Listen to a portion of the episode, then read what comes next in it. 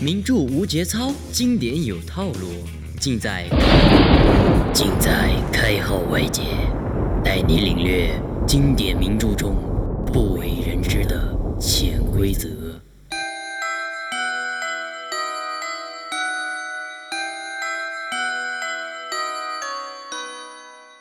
大家好，欢迎来到开号歪解的节目。本节目是纯的脱口秀内容，也就是说，开号只有大纲，没有文字版。所以呢，你可能在公众号里看不到文字版。开篇我先跟大家声明一下啊，本篇内容纯属是开号一家之言，如果有冒犯呢，敬请谅解。内容如果雷同，那肯定是你抄的我的啊，这不用说。然后我们今天要黑的一个故事呢，是呃来自格林兄弟的白雪公主和七个小矮人的这个故事。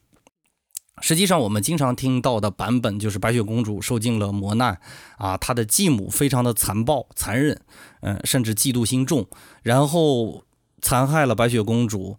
最后，白雪公主历经磨难之后依然活了下来，活了下来之后，这和王子过上了幸福的生活。这是我们通常听到的版本。实际上，这个版本呢，嗯。并不是我们看到的这样，开号看到跟你们看到的不太一样哈。今天至于哪不一样呢？且听我下面接着跟你分析一下啊。这个故事的大概是这个样子的。我们一边讲故事一边提设问哈。白雪公主有个爹和妈妈，当然是没有爹妈怎么能生出她来？又不是要讲《西游记》对吧？白雪公主生下来的时候天资就非常的聪颖啊，而且长得特别好看哈。这个就是说她一降生就是一个非常漂亮的一个人物，但是。时好景不长，白雪公主的妈就死了。白雪公主的妈死掉了之后，嗯，白雪公主的爹又续娶了一房。续娶的这个王后呢，原著中啊写的就是她这个人有嫉妒心，并且有一个魔镜啊。这里要注意啊，这个魔镜的来历是不明的哈。这按理说一个神话故事或者一个童话故事，有一些特殊的神器，它出现之后来历应该是进行一番。公布的，但是没有。而对于黑心的王后呢，也是泛泛的去说了一个，这个王后懂一些黑魔法。既然是一个懂黑魔法的王后呢，她第一开始去对这个白雪公主进行残害的时候，她竟然是雇了一个猎人，让猎人去杀。可见这个王后的脑子并不是特别好啊。她让猎人去杀这个白雪公主，然后猎人呢就心软，在白雪公主的求饶下，猎人心软了嘛。猎人心软了之后，就把白雪公主给放掉了。因为猎人认为这个白雪公主，呃，会在森林里无法独活，无法全身而退，因为这里有野兽。但是没想到白雪公主遇到了七个小矮人，然后七个小矮人就收留了白雪公主。后来第二次呢，王后又送了白雪公主一条魔法的鞋带儿，啊，就是勒的白雪公主的脚，结果是把白雪公主竟然勒晕了，啊，这个就很匪夷所思，这个设定也非常匪夷所思啊，又不是勒的脖子，怎么能勒晕呢？啊，但是。也是及时的被七个小矮人发现之后，把这个呃袋子给解开了。最后呢，就是这个魔后又扮成一个卖苹果的老太太啊，嗯，卖苹果也好，送苹果也好，总总而言之是个老巫婆，然后拿毒苹果去毒这个呃白雪公主。但实际上呢，白雪公主吃了毒苹果之后并没有死哈，这些都是疑问啊。在故事接近尾声的时候，白雪公主是躺在水晶棺材里哈，最后等到了这个王子。其实如果你仔细看这个故事里，满满的都是漏洞。首先我们要提出质疑的是，这个黑心王后的魔镜到底从哪儿来的？就像我刚才一开始说的，一个物件，一个童话故事或者神话故事里的这个魔镜的。呃，一般出现这样的物件，神话物件，它都会准确的说明它的来意，而在这个故事中，并没有这样的说明。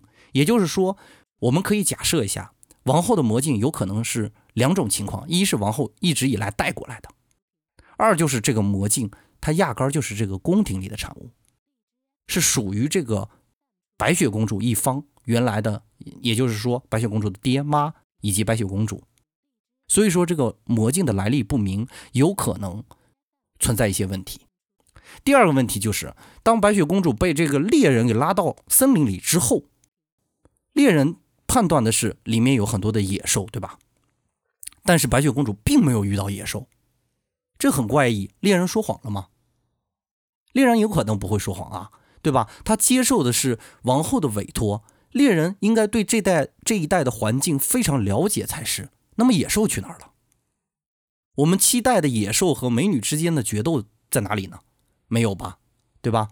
还有就是，丛林里有七个小矮人，猎人能不知道吗？对吧？怎么可能就有七个小矮人恰巧就出现在那个地方呢？应该里面是面对的是七个野兽才对呀，但是变成了七个小矮人，所以这一点也非常可疑。包括你看王后前后的两次出招，猎派猎人去杀他，而且这个猎人还不是那种心狠手辣的一个杀手型的人物，并且用魔法鞋带捆住白雪公主的脚，这些招数都如此的拙劣，你看得出来这个。黑心的王后在前半段的这个宫廷斗争当中，她并不是一个非常狡猾的像华妃一样残忍的人物，而更像一个完全不知道该怎么办的一个人物，对吧？我们先把这些设想放在一边，最后就是毒苹果。我们来设想一下这样的情况：你对面有一个敌人，你手里有好多个招数，你在选择的时候是要先出一些简单的招数去跟他玩，还是直接一击毙命把他打死最好？王后完全可以。第一招就用这个毒苹果，也就是说，王后不是没想到有毒苹果这一招，而是毒苹果这一招有可能是王后后来才学到的。这个地方也要存疑，最厉害的招数为什么不放在第一个使，对吧？然后通篇都有一个大 bug，那就是白雪公主的爹好像始终没有去找她的闺女，即使是你的干女儿，你是不是也应该找一下她呀？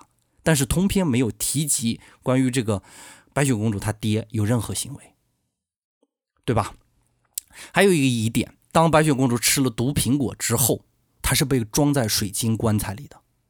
设问啊，我们继续设问：假如七个小矮人就是在森林里的原住居民，他们怎么会有水晶棺材呢？水晶是一种稀有的矿藏，对吧？而且是皇家的限制品。你怎么可能有那么大的水晶棺材去保护白雪公主的尸体？假设这个水晶棺材真的是有治愈的这种功效的，或者保存尸体的这种功效的，那这种水晶棺材到底是哪来的？七个小矮人是通过怎样的方式获得的这个水晶棺材？我们仔细的把我们以上所有的设问都连起来，可以得出这样一个结论，就是说白雪公主的妈在身体接近要不行的时候，她已经预料到白雪公主的爹。会再续娶一房，因为你们看他后来的这个行为，他爹一直没有干涉白雪公主和这个黑心的王后啊，他后妈之间的这种斗争，你就可以发现他爹是一个甩手掌柜的，不管事儿的，或者说他爹是一个极其残忍的一个人物，所以他妈一定要为自己的女儿埋下一个伏笔。这个伏笔是什么呢？魔镜。这个魔镜有可能是他母亲留在这个地方，用于对抗。用于迷惑未来来到这个屋子里的女人，为了挑起这一场战争而进行的一次，为了挑起这场宫廷内斗也好，权力的斗争也好，而最后嫁祸于王后的这么一个把柄，嫁祸于后来这个王后啊，当然不是嫁祸她自己啊。你会发现后来进来的这个王后，甚至有点单纯的很可爱，她去找的这个猎人也好，她去用的是捆鞋带的那个方法也好，都是非常。低级的一些招数，而曾我刚才提到的森林中那七个小矮人，他到底是从哪儿冒出来的七个小矮人啊？有可能这七个小矮人是只属于王后管辖的，也就是只属于白雪公主的妈妈管辖的。也就是说，白雪公主的母亲在白雪公主身边雪藏了七个小矮人去保护她，这也解释了为什么七个小矮人最后有水晶棺材。所以，通篇的这个故事解释下来是这样的：当王后，也就是白雪公主的亲妈，预知到自己的身体快要不行的时候，她安排了七个小矮人，以及一张假的毒的配方。这张毒的配方有一个解药，这个解药有可能在王子手里。这是一次王后联合其他国家王子，是为了白雪公主做的这么一个局，做的这么一个权力的局，因为。因为白雪公主妈肯定知道，当她死了之后，如果再有一个王后进入到这个宫廷里来，并且为这个呃国王产下一子或者一女的话，白雪公主的地位将得到动摇。因为在格林兄弟的这个版本的白雪公主的这个版本里，哈，通篇没有讲这个王子的身份是怎样的，所以假定我们假定这个王子是之前就和这个白雪公主的妈要认识的。所以白雪公主的母亲很信任的把这个解药给到这个王子，以防他之后去拯救自己的闺女，去回来回来获得这个国王的权利。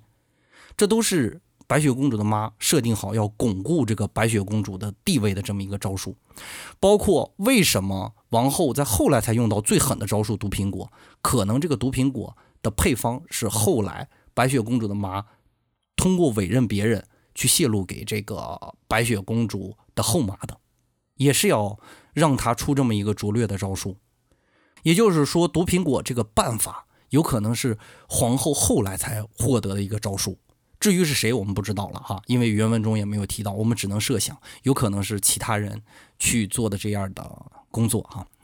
包括这个整个格林童话的最后的结尾啊，特别让人看着细思极恐哈。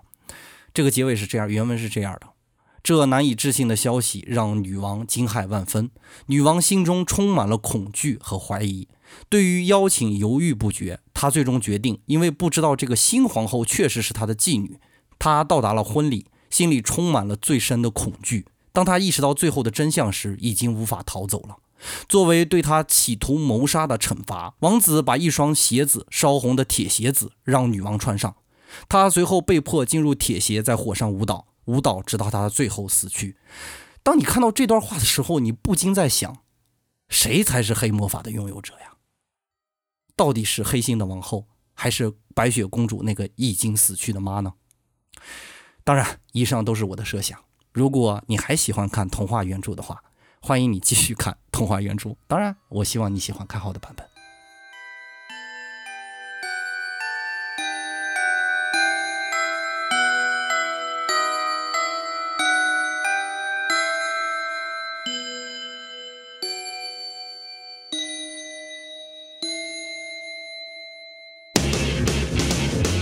名著无节操，经典有套路，尽在尽在开号外界，带你领略经典名著中不为人知的潜规则。